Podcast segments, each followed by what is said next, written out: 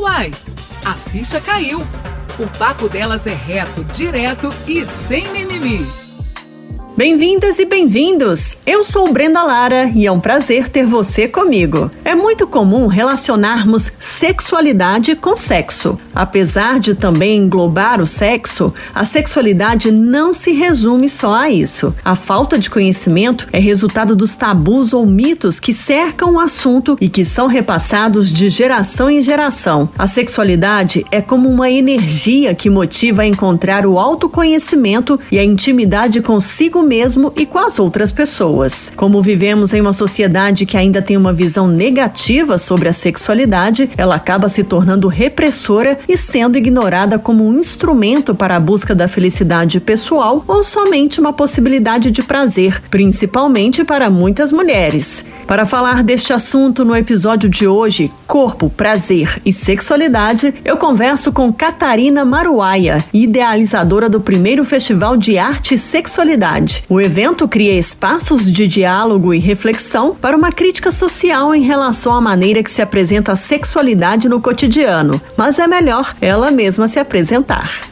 Catarina Maruaia, seja muito bem-vinda ao podcast. É um prazer te receber aqui. Me diz quem é você no mundo. Obrigada pelo convite. É, eu sou Catarina Maruaia, sou artista visual, estudo, pesquiso sexualidade, Sou fundadora do CITOC, uma iniciativa de experimentação e estudo em arte e sexualidade. Hum, olha só, gente, ela já deu a pista do, que vamos falar aqui hoje.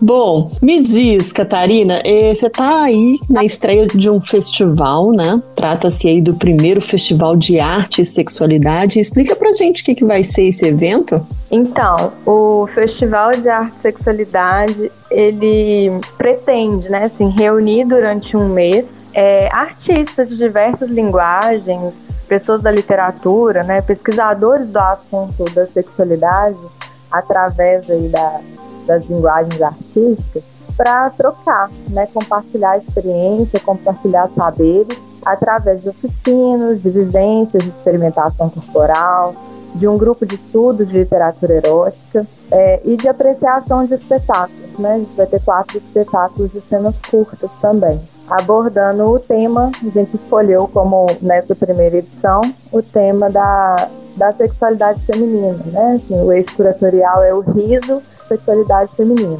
Quem é que vai poder participar do festival? Você falou aí que está voltado para as mulheres, é só mulheres? Como é que é? Não, na verdade a gente entende ser mulher de uma forma bem ampla, né? Assim, então, está aberto a todas as pessoas que tiverem o desejo, né, de, de discutir, conversar e compreender um pouco mais do universo do ser mulher e da sexualidade feminina. Então tá aberto a mulheres cis, a mulheres trans, a pessoas de gênero fluido, né? Então cada oficina, cada atividade, ela tem assim uma indicação, né, de, de faixa etária e de quais são as necessidades que, que precisa ter para participar de cada oficina.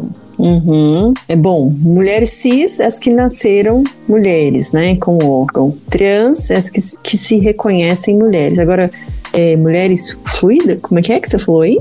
Pessoas de gênero fluido. Ah, tá. Explica pra gente. Quem nunca ouviu falar, o que que é?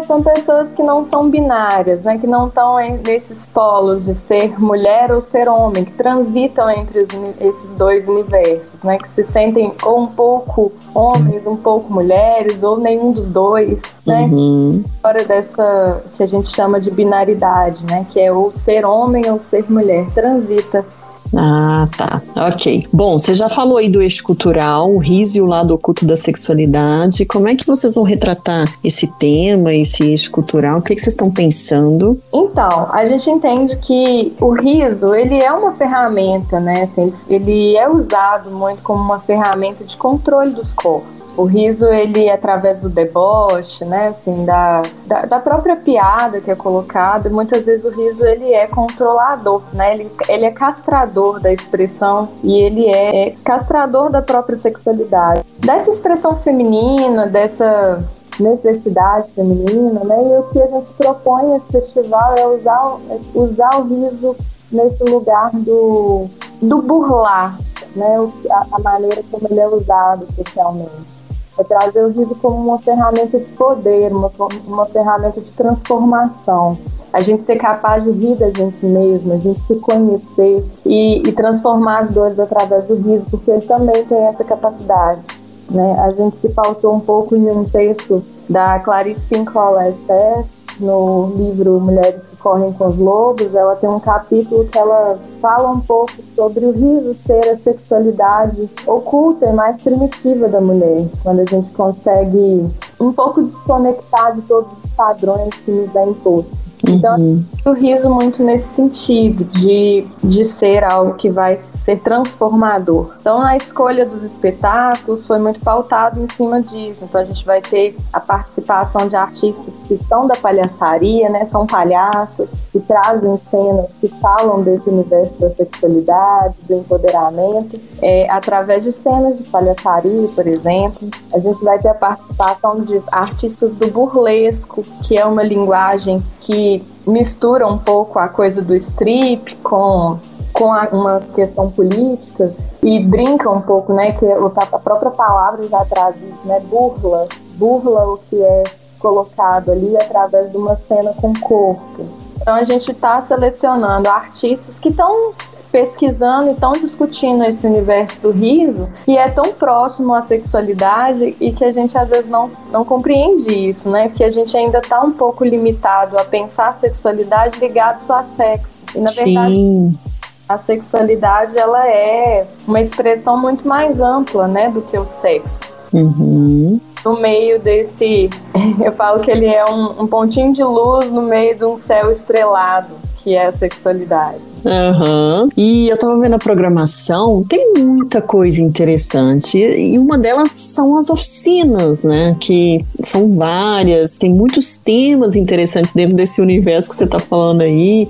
Vocês abriram, inclusive, para as pessoas se inscreverem nessas oficinas, que elas são gratuitas. O festival é online também, né? Fala pra gente aí dessa programação. Eu achei sensacional. Acho que a pandemia ela tem muitos problemas, né? Ela traz muitos, muitos desafios, dificuldades, mas também trouxe algumas experiências positivas, né? Fazer um festival online, virtual é, e gratuito também dá essa possibilidade de a gente conhecer trabalhos que de outros estados, de outros, outros lugares, né? Amplia esse alcance.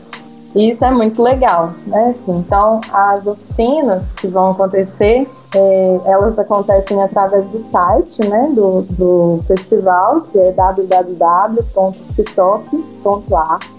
E elas são quatro oficinas, na verdade, elas são gratuitas, como vocês viram, e cada uma com uma artista diferente. É, então a gente vai ter uma oficina com a Jaya Devi, que é ela é uma ela é dançarina da dança indiana e ela é educadora sexual somática e pesquisa tem uma pesquisa dentro do tantra e ela traz uma oficina é, de experimentação corporal, respiração, reconhecimento do corpo. A oficina dela é muito legal. Então, é uma das oficinas que estão na programação.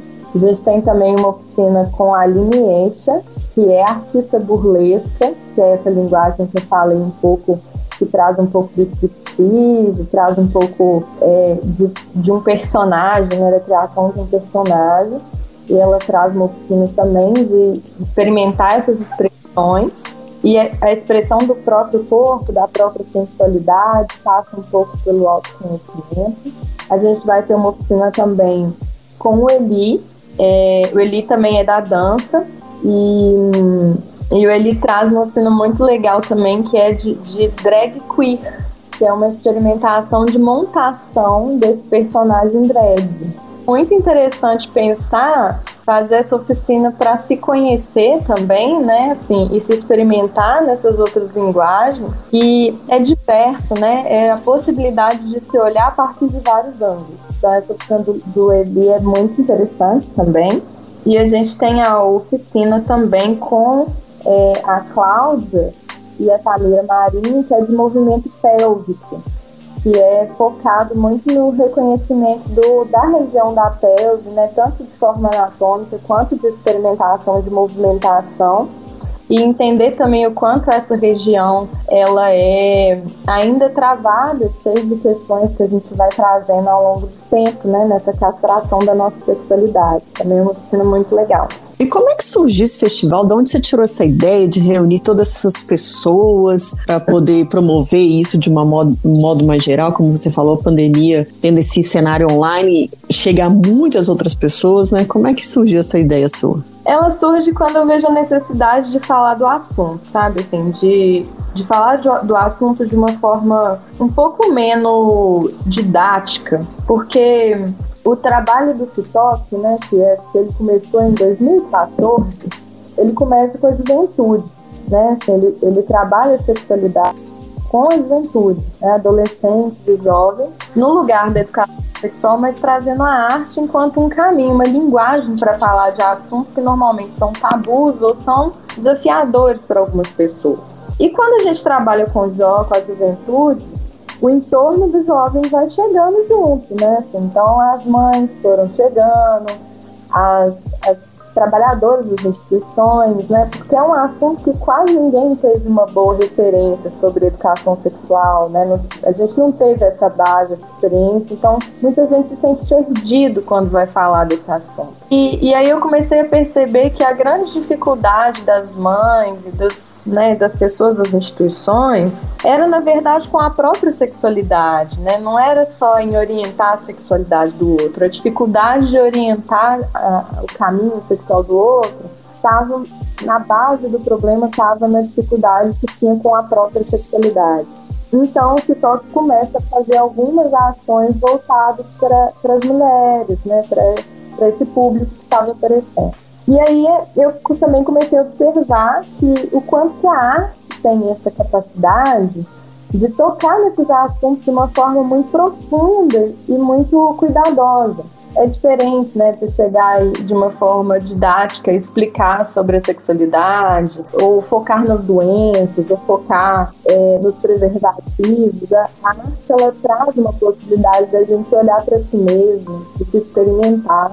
E aí, como é o meu campo, né, que, que eu sou artista, eu fui vivendo essa experiência, fui conhecendo diversas outras pessoas que estavam também pesquisando dentro das linguagens artísticas do universo da sexualidade. E eu falei, ah, gente, vamos criar um festival para reunir esses profissionais, para a gente poder mostrar que é possível falar de sexualidade, experimentar si mesmo de uma, a partir de uma outra maneira, né, assim, de um outro olhar.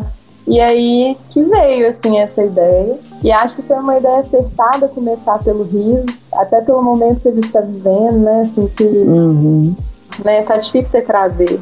Achei que foi uma decisão acertada trazer esse festival agora, nesse momento. Uhum. Então, eu tava é, vendo que vocês têm uma parte lá que eu achei muito legal do festival, que vocês fazem questão de lembrar que é um evento para mães também, né? Vocês frisam isso. Sim, é isso que eu acabei de falar, né? Assim, as mães, elas precisam também desse espaço para se olhar, né? A hum, maternidade. Com certeza a maternidade às vezes traz uma carga muito que a gente deixa de ser mulher, né? Passa a ser só mãe, esquece que tem uma mulher ali que, que deseja e que precisa também de espaços de prazer, né? E quando eu falo de prazer, eu nem tô falando só do prazer sexual, né? Do prazer na vida, né? Que a gente acaba vivendo muito em função do outro. Né? Eu sou mãe de três, então eu sei.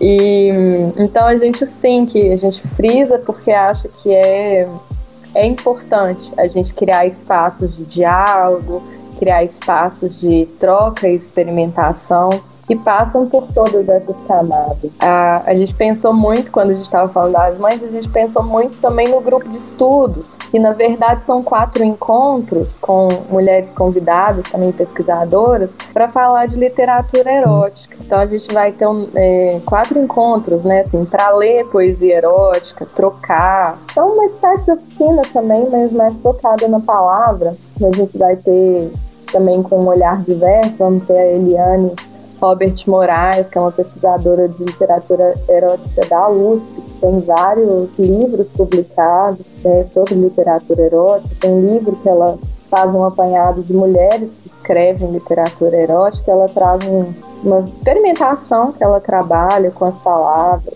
A gente tem a, a Jaqueline do coletivo Louva Deus, que também publicou um livro de poesia erótica de mulheres negras, né? Assim, então é uma poesia erótica feminista negra. Vamos ter a participação da Leandrinha Duarte também, que é uma referência aí da sexualidade de pessoas que têm deficiência, alguma deficiência, né, física, enfim. E a Branco Pose, que traz, ela é artista visual e também pesquisadora da palavra, ela traz uma oficina bem legal, um encontro bem legal também.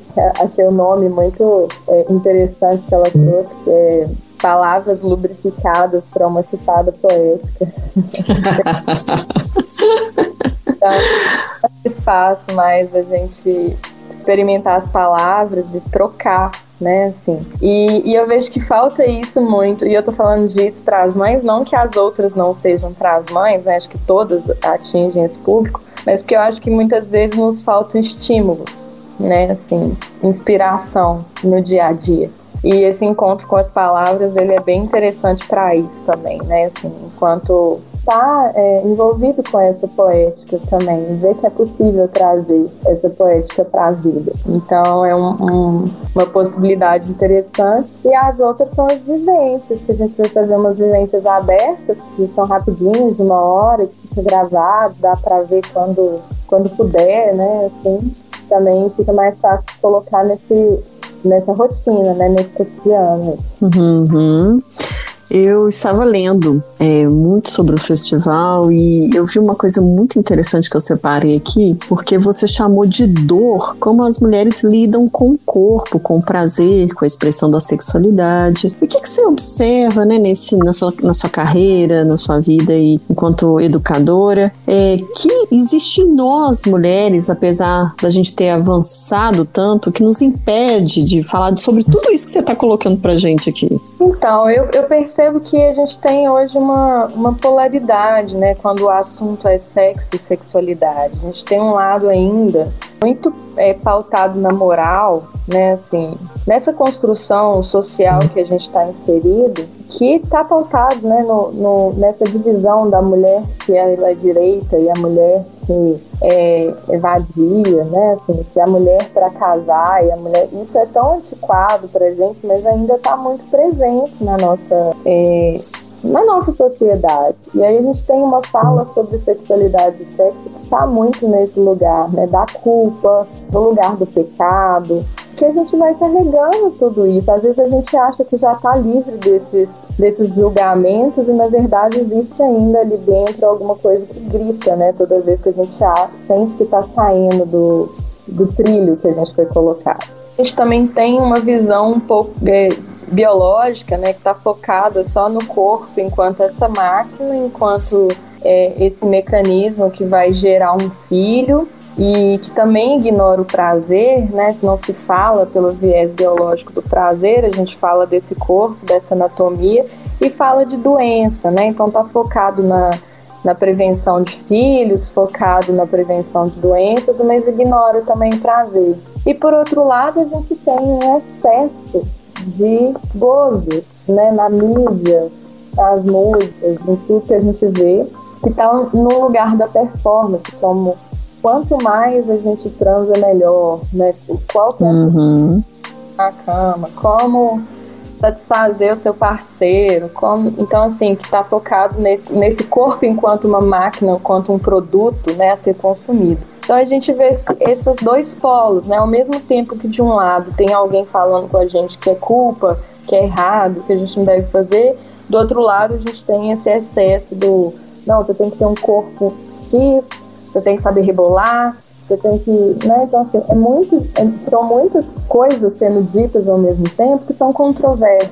E falta um caminho do meio que fale com a gente que a gente não precisa nem nem estar tá no excesso do gozo e nem estar tá na culpa, que a gente pode ter um caminho que é um caminho de, de autoconhecimento, que é um caminho de se entender, de se experimentar, de ver o que faz sentido para você é ainda um assunto muito difícil, que todo mundo corre dele, né? Porque é sim carregado de dor, é sim carregado de experiências negativas, porque a maioria de nós teve uma criação e uma experiência social que castrou, né? Que nos castrou.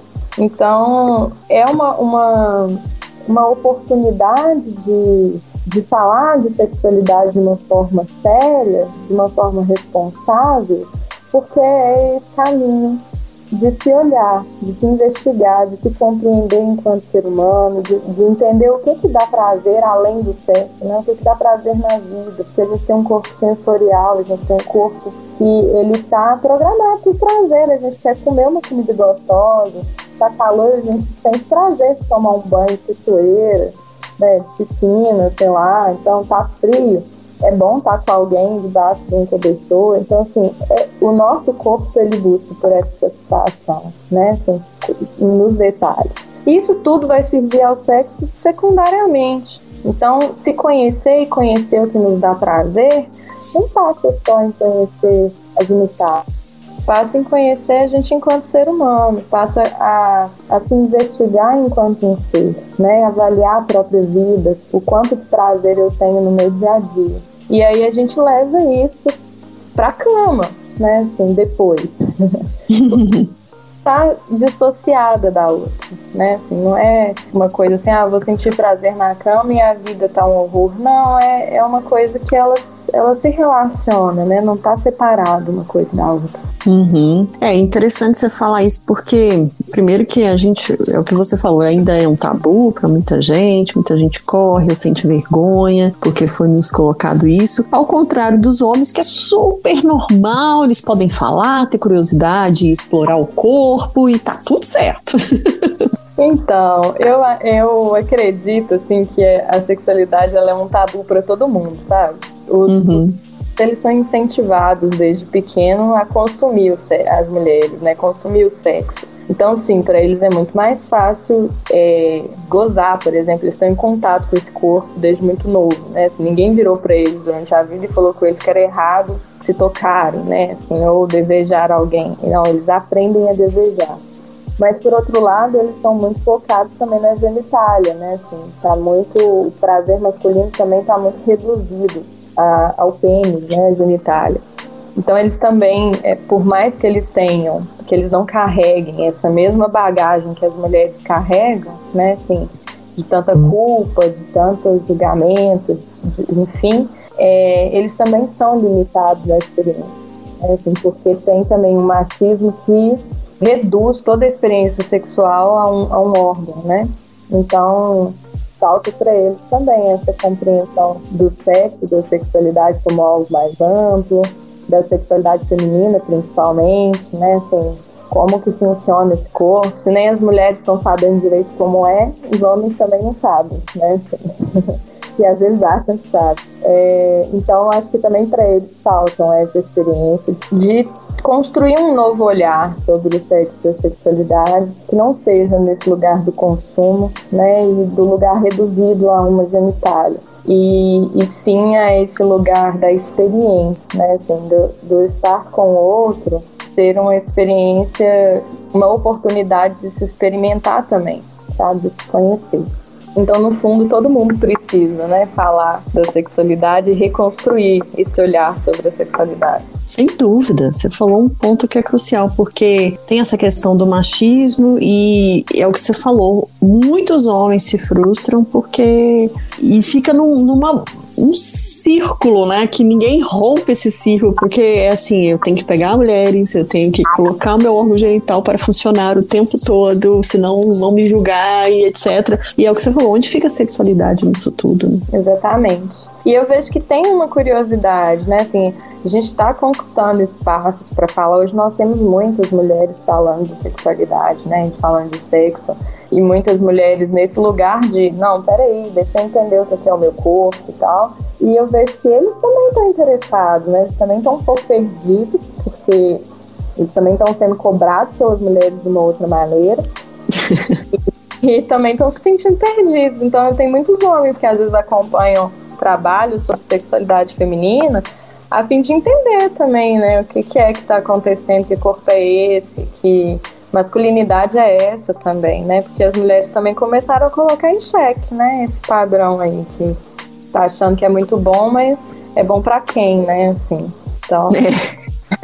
É. Exatamente, é bom para quem? é, eu queria voltar no seu projeto Citoque né? Porque acho que ele é muito interessante. Eu queria que você dissesse aqui para quem nos ouve como que surgiu esse projeto também, o que, que ele oferece para quem se interessar. A, a minha pesquisa em arte, ela sempre, desde 2009, ela sempre passou pelo corpo, né? Assim, por experimentar o corpo, entender o corpo. Eu sou das artes visuais, mas uma das linguagens que mais me atrai é a performance. E a performance é esse, estado de experiência, né, assim, daquilo que traz enquanto que a gente traz enquanto verdade, algo que está pulsando dentro da gente. Então, a minha pesquisa sempre foi dentro dessa linguagem do corpo. E aí, em 2014, quando eu começo a trabalhar com a juventude, né, com, com a arte, é por acaso, né, no meu primeiro dia com um grupo de adolescentes, primeiro dia que eu fui conhecer o grupo, a orientadora social desse grupo me entregou um monte de perguntas e falou com eles assim: ah, ela vai responder as perguntas. E as perguntas eram perguntas sobre sexo.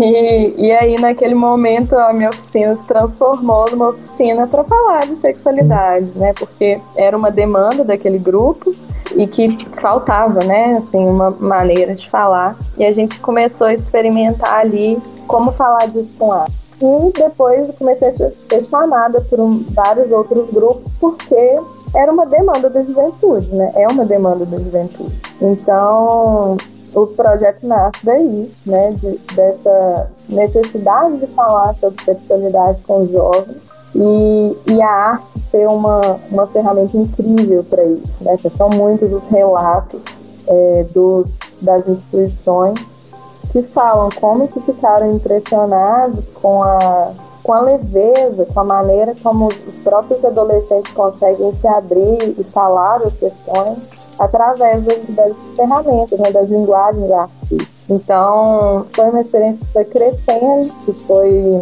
foi se estruturando né, de uma forma mais madura e a gente desde 2014 atende adolescentes de todos, todo tipo, assim, na verdade. A gente está em escola, a gente está em projetos culturais, projetos de assistência social, atendendo adolescentes que estão em situação de vulnerabilidade social. E aí, como eu disse, a, isso vai ampliando porque o adolescente nunca está sozinho, né? Assim, sempre tem um entorno. E aí o entorno também foi se aproximando, as mães foram procurando, foram trazendo dificuldades, e aí o projeto também foi ampliando para atender as mães, atender essas pessoas que estão em torno da juventude, né? através da arte, sempre através da arte. Nossa, muito interessante, muito inteligente da sua parte, unir arte com sexualidade, meu Deus. Não é pra qualquer um não, hein? É, porque na verdade eu acredito que as coisas, como eu disse, elas não estão separadas, né?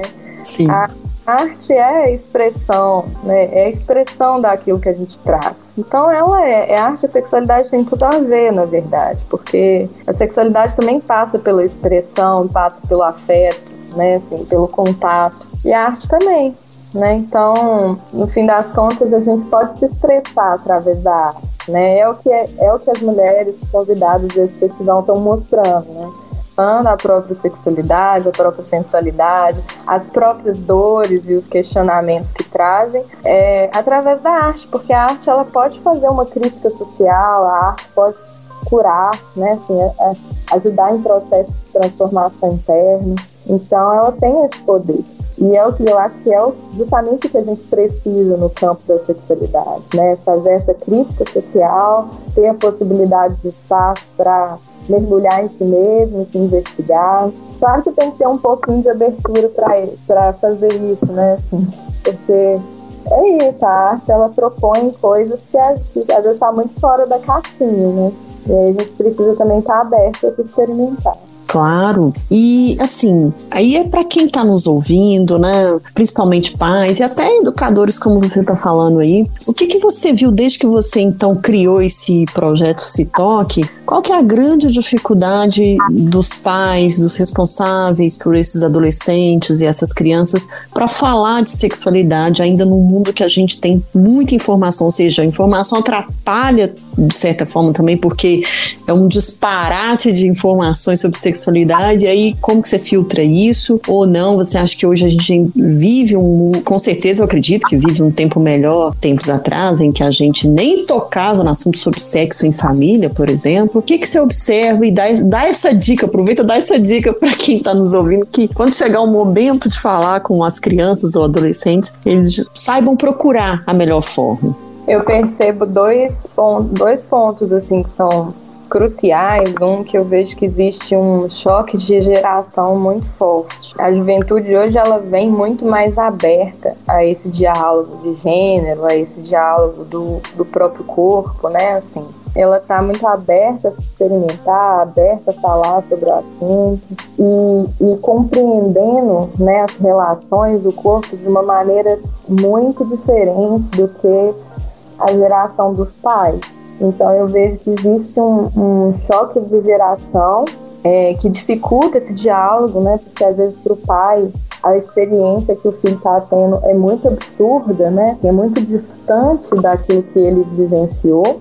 E, e aí esse fato, às vezes, é muito, muito mais esse exercício dos pais compreenderem que a gente está num, num outro momento, né? Assim, numa outra, num, num outro momento mesmo de de relação e de vida e que é uma oportunidade, na verdade, né? Os, os filhos eles estão trazendo uma oportunidade que é de olhar para coisas que a gente não teve a oportunidade de olhar na nossa juventude. Então é mais encarar a experiência dos filhos como uma segunda chance para gente do que encarar como algo tão errado que precisa ser rígido demais ou combatido, né? É olhar para a experiência dos filhos como uma segunda chance para olhar para a gente mesmo. Nossa, que bacana você falar isso, viu? Porque é um ponto que eu já falei, eu gosto de frisar, que a gente não teve experiências positivas da sexualidade, da juventude, e não tivemos uma educação sexual que fosse séria, que levasse em conta as nossas questões. Então, a primeira uma dica que eu posso deixar para os pais é justamente sair desse lugar de querer ser aquele que sabe tudo, que orienta tudo, né? Assim, você pode falar para seu filho que essa experiência não foi tão legal e que você está aberto a, a construir isso junto com ele, né? Assim, e, e, e se dar essa chance, né? De se, de se olhar e, e transformar coisas em si mesmo a partir dos filhos, né? Santo de casa faz milagre aí, ou seja, seus filhos sabendo que você trata disso, está sempre conversando com você. Bom, eu tenho essa abertura com os meus filhos, mas eu tento não ser a pessoa que a educadora sexual dentro de casa, né? Assim, eu sou mãe. É um, é um desafio, na verdade, que dá vontade de ficar falando tudo com eles, mas eu faço esse exercício de, de não ser a educadora sexual dentro da minha casa, né? Mas sim, a gente tem um relacionamento aberto, eles falam tudo comigo que eles têm vontade de falar. Mas é uma coisa que eu digo também, não quer dizer que por você ter toda essa abertura, ou ter essa experiência que significa que seu filho vai falar tudo para você, né? Não, você é mãe, é pai, mãe, pai, você não fala tudo mesmo, não. Sempre uma coisa que a gente vai preferir falar com um tio, com um amigo, né? Assim, com um professor, do que falar com o pai e com a mãe. É. Né? E tá tudo bem. Eu acho que é a gente também se cercar de boas referências, né? Sim, exato. E assim, é até é legal você falar isso, né? Porque pode parecer que é igual, não sei se você viu aquela série Sex Education da Netflix. Sim. Então, a, o, é bem isso, né? O, o, filho, a mãe dele é terapeuta sexual e os colegas dele da escola todos mandam, ah, pergunta pra sua mãe, não sei. e a gente vê, é legal você trazer esse ponto, né? Tipo, pô, eu sou mãe, então quer dizer, não dá, não dá, né? Ou seja, tem que separar. É, na verdade, a gente precisa respeitar o filho, né? O que, que o filho quer compartilhar comigo, né? E o que, é. que é importante compartilhar com outra pessoa. Eu também não posso querer que seja tudo comigo, porque eu sei que não funciona assim. Uhum. E aí, então, dentro dessa experiência sua, eu quero que você diga qual a importância de se falar de sexualidade com crianças e adolescentes para evitar coisas, é, essas experiências que a gente está falando ruins, né, que a gente carrega e que se não é quebrado esse círculo em algum momento, a gente leva isso para a fase adulta e nunca se satisfaz, né, em termos de sexualidade. Então, assim, dentro da sua experiência, por que que você defende, né, que sempre que possível os pais e os responsáveis falem, até mesmo na, nas escolas. Caso contrário, chama a Catarina, que ela já sabe como é que faz, né, gente? Eu acredito que se um filho, porque a sexualidade é algo que, que a gente fala de intimidade, né? Ela tá muito ligada ao amor, né? Assim, é, falar dessas relações que o adolescente está vivendo, ou não só o adolescente, né? A gente mesmo, enquanto adulto, você não vai falar com qualquer pessoa passar na sua frente é, quais estão sendo as suas dificuldades em relação à sua sexualidade. Então, quando um filho fala com os pais sobre a sexualidade dele, os pais deveriam receber isso como uma, como uma demonstração de amor, de confiança, né? Assim, porque ele está compartilhando algo que é muito íntimo dele. Então, toda vez que um filho fala sobre sexualidade com pai e mamãe, eles deveriam receber dessa maneira, receber como, olha, o meu filho confia em mim, né? ele está compartilhando comigo algo que é, que é íntimo, que é que talvez seja um ponto tão desafiador que ele não, não, não saiba nem com quem falar. Tem muita gente que não tem com quem falar sobre esse assunto. Então, uhum. de repreender ou de assustar, né, deveria receber com afeto. Então, poxa, é uma oportunidade que esse filho está dando de você conhecer ele mais, mais de perto. E se ele está te dando abertura para falar desse assunto, é porque ele também quer te ouvir.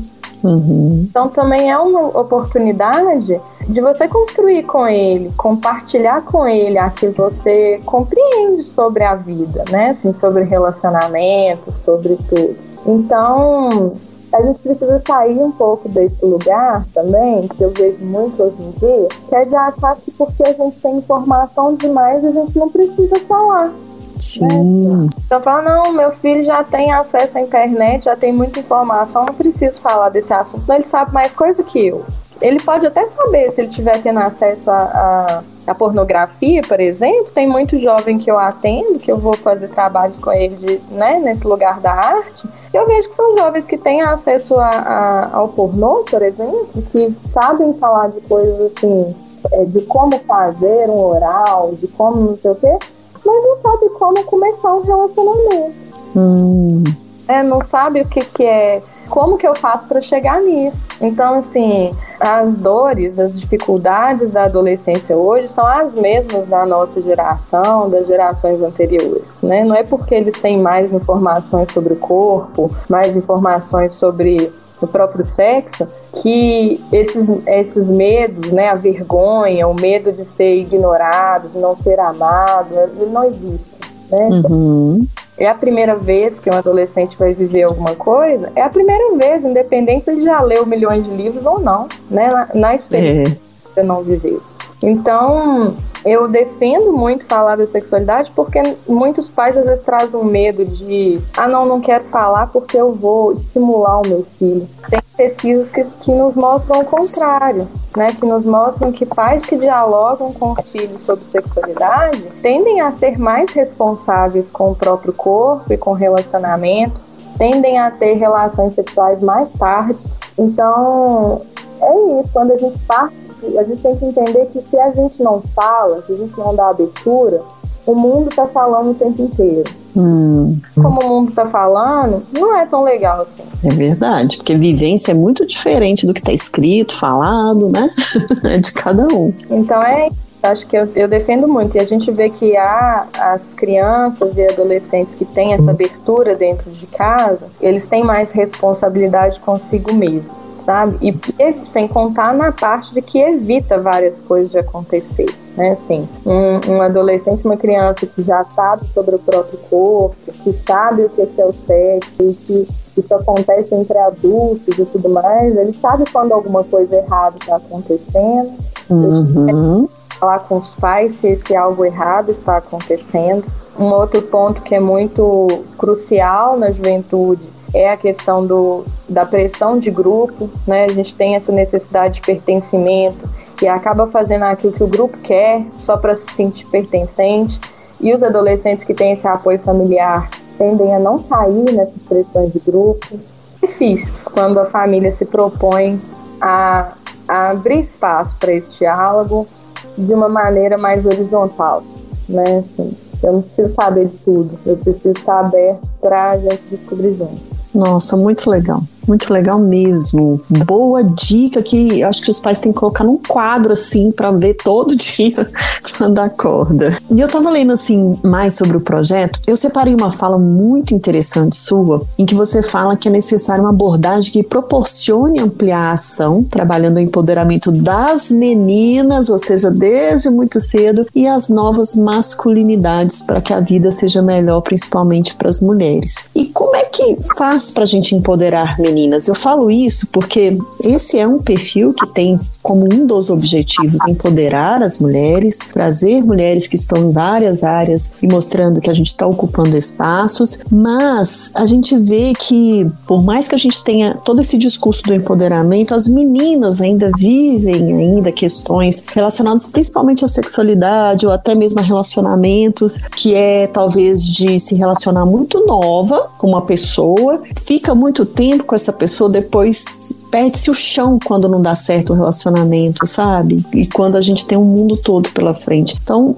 nos diz, como é empoderar meninas? Empoderamento é uma palavra interessante, né? Assim, primeiro, primeiro ponto que eu, que eu acho que é importante pensar é que ninguém empodera ninguém, né? É. A gente não é capaz de empoderar o outro. O empoderamento ele vem de dentro para fora, né? A pessoa se empodera.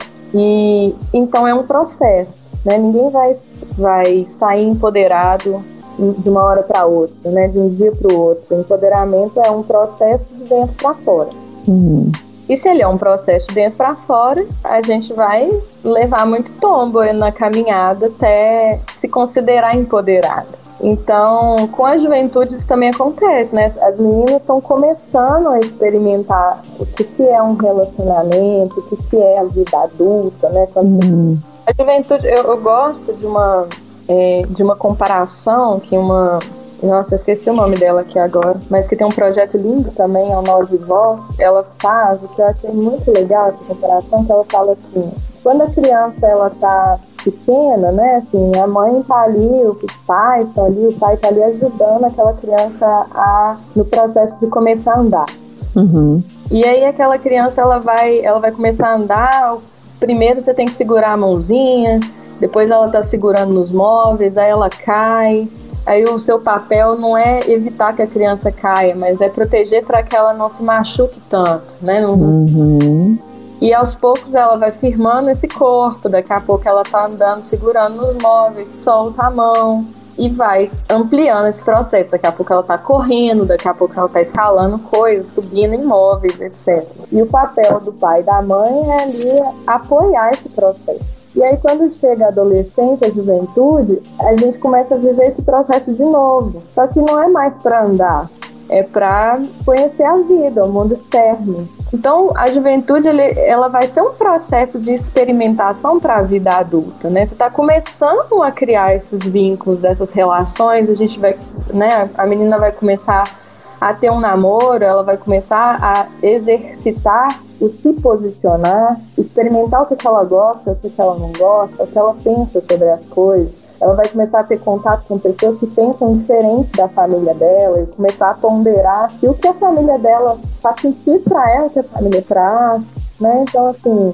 é essa, esse processo, né? Esse, esse passo a passo diário, instrução então, o empoderamento das meninas, eu vejo que faz parte desse processo e o que a gente pode fazer é apoiar, é dar recursos para ela, para que ela se sinta confortável para experimentar esses espaços. Então, uma menina ela tem que saber que ela pode falar não. Você criou uhum. para só falar sim, ela vai ter dificuldade de falar não. Né? Se você criou a menina o tempo todo só para agradar os outros, a ser boazinha, a ser a. a... Sentar direito, com a perna cruzada? É.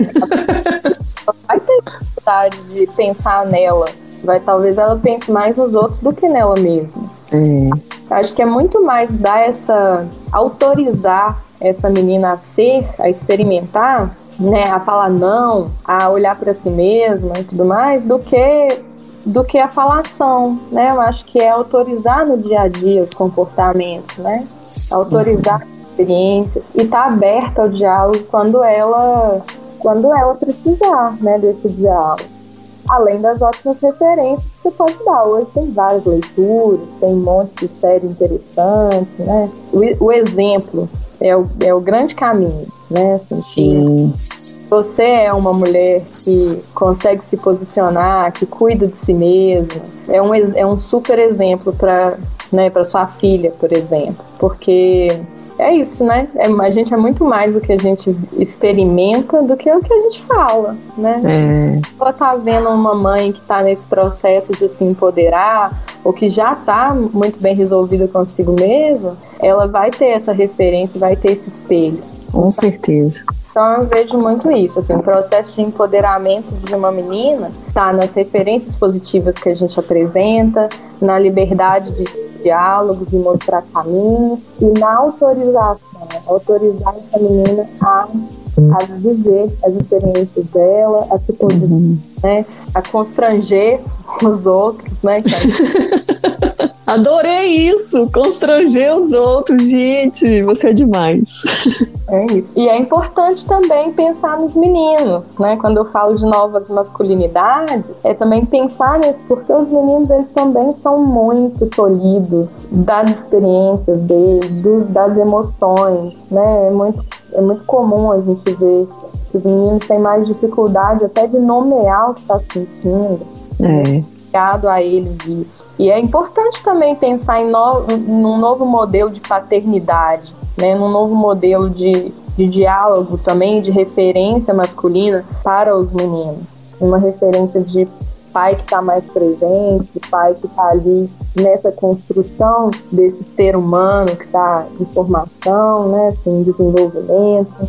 É, desse pai também que é capaz de olhar para si mesmo, né? Uhum. é, um, uhum. é um grande desafio aí para os homens também. No fim das contas, essa estrutura que a gente vive hoje não faz bem para ninguém. Para as mulheres, não faz bem para os homens, não faz bem para pessoas de gênero fluido, não faz bem para ninguém. A gente precisa de uma relação humana que, que é mais gente, que é mais generosa com todo mundo, sabe? Boa.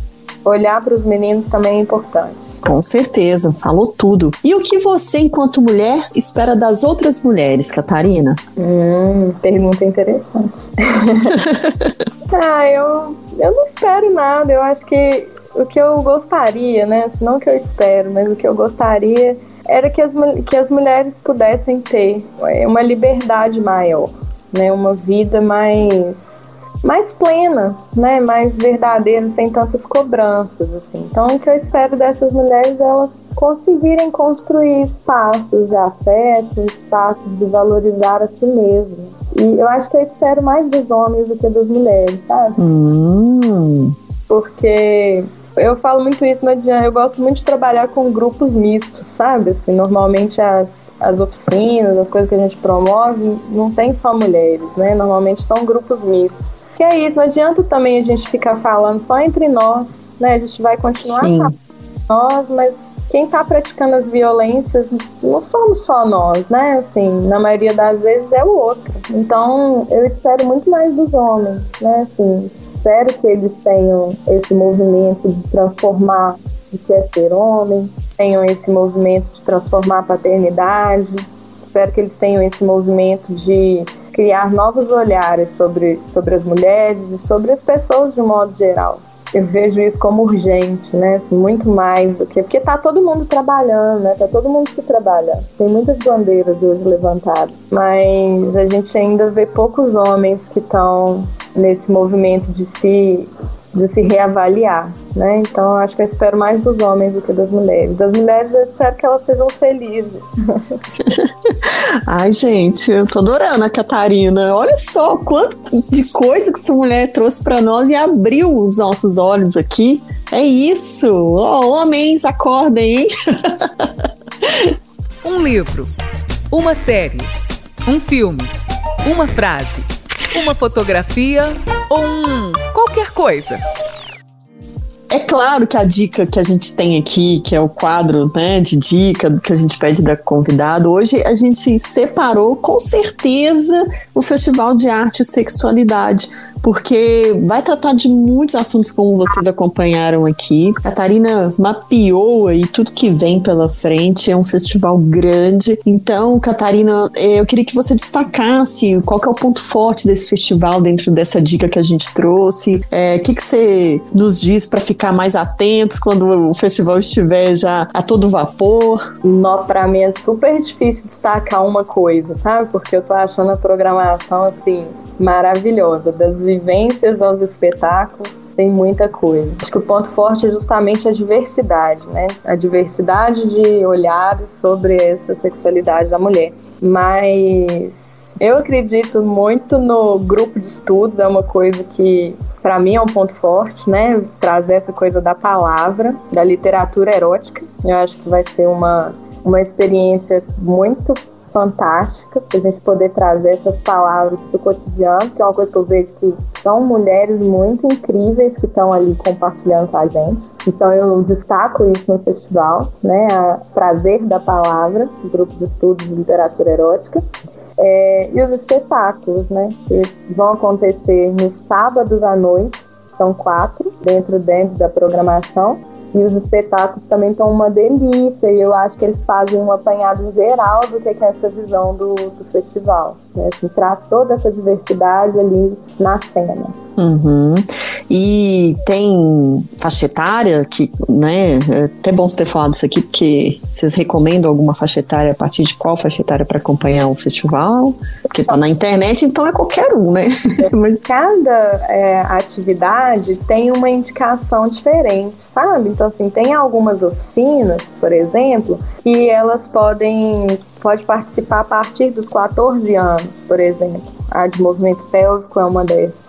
E tem outros, por exemplo, o grupo de estudos de literatura erótica a partir de 18. Então tem que olhar direitinho na programação, porque uhum. cada, cada atividade tem uma classificação específica. Mas elas estão variando aí, a partir dos 14, tem algumas que são 16, né? Então uhum. tem cada atividade. Aí lá no site também, cada atividade tem falando que é atividade e tem a, a indicação da faixa etária. Legal. Bom, eu, é, realmente, o que você falou, é muito difícil destacar alguma coisa no festival porque está sensacional a programação. Mas me trouxe uma curiosidade, é uma cena que chama Quero Ser Deusa, da Débora Moselli. Gente, eu li assim o que, que ela pretende, né? Pra, ela fala aí desse. Qual mulher que nunca sonhou ser uma Gabriela Cravo e Canela, Madonna, da Elvira, Rainha das Trevas, um clássico, a Beyoncé, enfim. E ela vem trazer uma brincadeira aí que eu não sei qual é, mas me chamou muito a atenção essa cena aí que é Quero Ser Deusa. Então,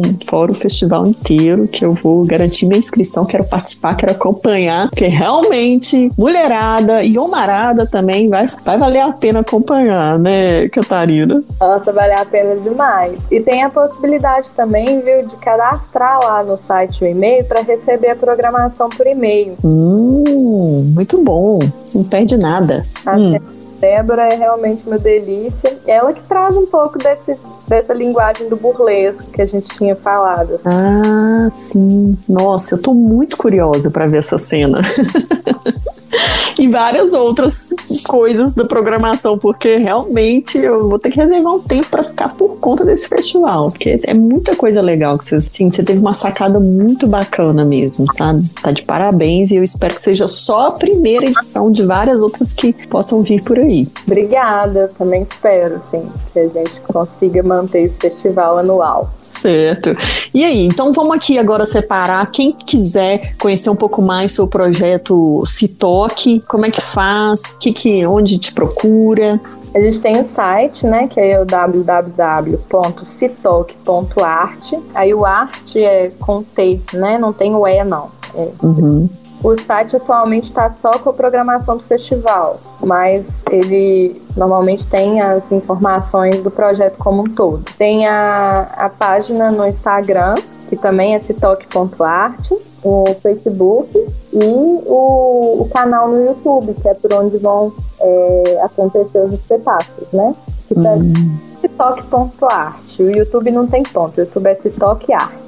Toda a programação tá lá, é, assim como as informações de cada atividade, a, a, faixa etária, tudo bonitinho no site e no, nas redes sociais. E ele vai de 17 de maio a 13 de junho. Gente, dá para acompanhar muita coisa, né, Catarina? Sim, um mês de programação, né? Assim, a gente também fez uma variedade de horários, então as vivências vão acontecer pela manhã, tem algumas oficinas à tarde, algumas oficinas à noite. Só os espetáculos que a gente deixou para fim de semana todos são no mesmo horário, mas a programação também tem essa variação de horários, pensando né, nas possibilidades de cada um poder participar. É, e tem um mês aí de programação. Ok. Catarina, ó, quero te agradecer muito, mais uma vez te parabenizar por esse festival. Eu sei que não é fácil, né? Ainda mais numa pandemia como essa, mas que bom que você fez isso, sabe? Que bom que você conseguiu unir arte com sexualidade e vai trazer isso em uma programação maravilhosa que eu também convido todos que estão nos ouvindo, todas, todes, né? Como se diz, para acompanhar esse festival de arte e sexualidade. Sim, eu que agradeço pelo espaço, pelo seu trabalho também, que é incrível, continue. Também agradeço a, a equipe que está fazendo esse festival acontecer, né? Porque são muitas pessoas trabalhando para que isso aconteça, né? Tantas mulheres que aceitaram o convite de compor essa programação, quanto a Alina Mintz, que é produtora do festival, junto comigo, minha irmã também, que está abraçando todas as ideias. Uhum equipe de modo geral da gravação, da, da assessoria, né? Assim, muita gente bacana que está construindo esse sonho junto comigo. Que ótimo. Ó, oh, conta com a gente aqui, viu? Vamos fortalecer essa parceria aí. Precisou, eu vou estar tá lá divulgando também no Instagram do Ai a Ficha Caiu a programação. Vamos acompanhar isso de perto aí para a mulherada participar em peso. Obrigada, querida. Eu que te agradeço. Ó, oh, um beijo, muito sucesso com o seu festival. Beijo, gente. Todo mundo convidado.